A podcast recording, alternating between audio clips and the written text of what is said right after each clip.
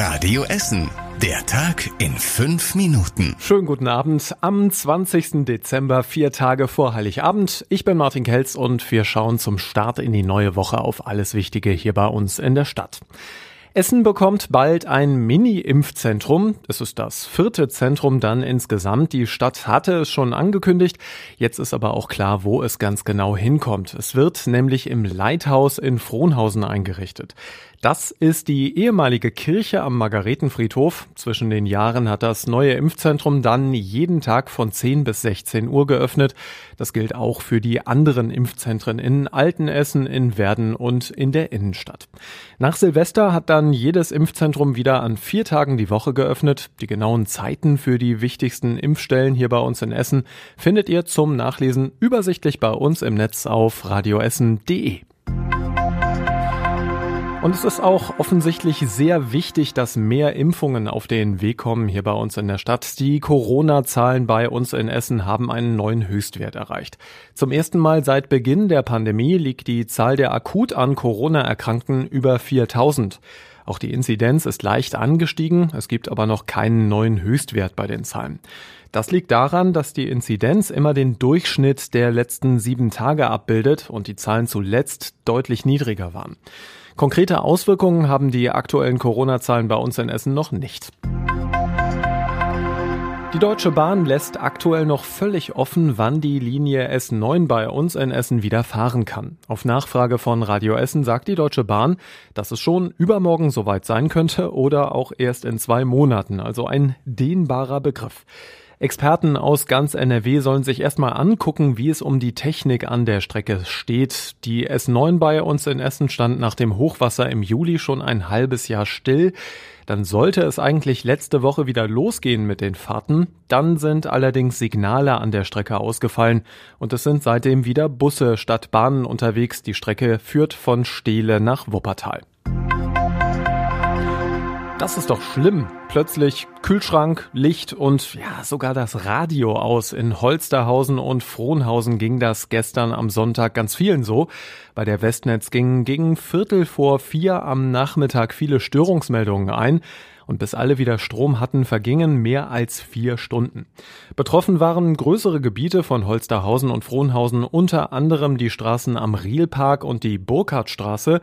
Rund 3000 Haushalte waren betroffen, offenbar wegen eines Kabelfehlers. Da hat sich also offenbar jemand verschaltet.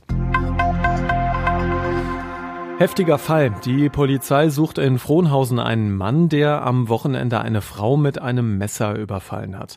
Die 34-Jährige war am späten Abend auf der Bunsenstraße unterwegs, als der Mann auf sie zukam und die Handtasche verlangte. Die Frau hat sich dann gewehrt, da zog der Mann das Messer und hat ihr die Handtasche mit Gewalt von der Schulter gerissen.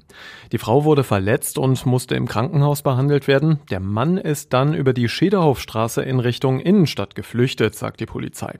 Sie bittet Zeugen um Hinweise, die Täterbeschreibung und mehr Infos zu dem Fall findet ihr auf radioessen.de.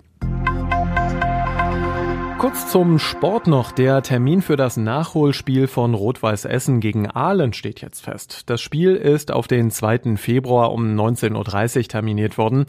Eigentlich sollte schon Anfang Dezember gespielt werden, da war in Aalen aber der Platz zu schlecht. Und gejubelt wird in Essen auch bei einem anderen Verein.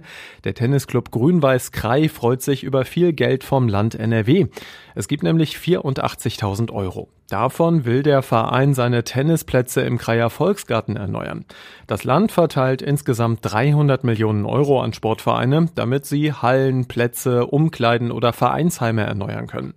In den letzten Monaten haben schon viele andere Essener Vereine Geld bekommen. Und das war überregional wichtig. Bundeskanzler Scholz geht davon aus, dass er sich mit den Ministerpräsidentinnen und Präsidenten der Länder auf weitere Kontaktbeschränkungen im Kampf gegen Corona verständigen wird.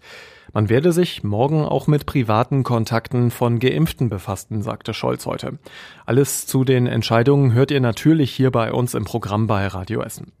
Und in der EU gibt es bald den fünften zugelassenen Corona-Impfstoff. Die Arzneimittelbehörde EMA hat den Weg für den Totimpfstoff Novavax aus den USA freigemacht. Das hat die Behörde in Amsterdam gemeldet. Und zum Schluss der Blick aufs Wetter. Ja, es kann in der Nacht stellenweise frostig bei uns in Essen werden.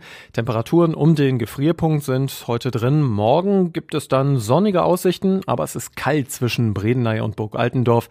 Ein Grad dann höchstens noch, Sonne und Wolken dann auch am Mittwoch bei zwei Grad im Schnitt. So, jetzt wünschen wir euch einen tollen Montagabend mit uns. Morgen früh ab sechs gibt es wieder die neuesten Nachrichten hier aus Essen für euch.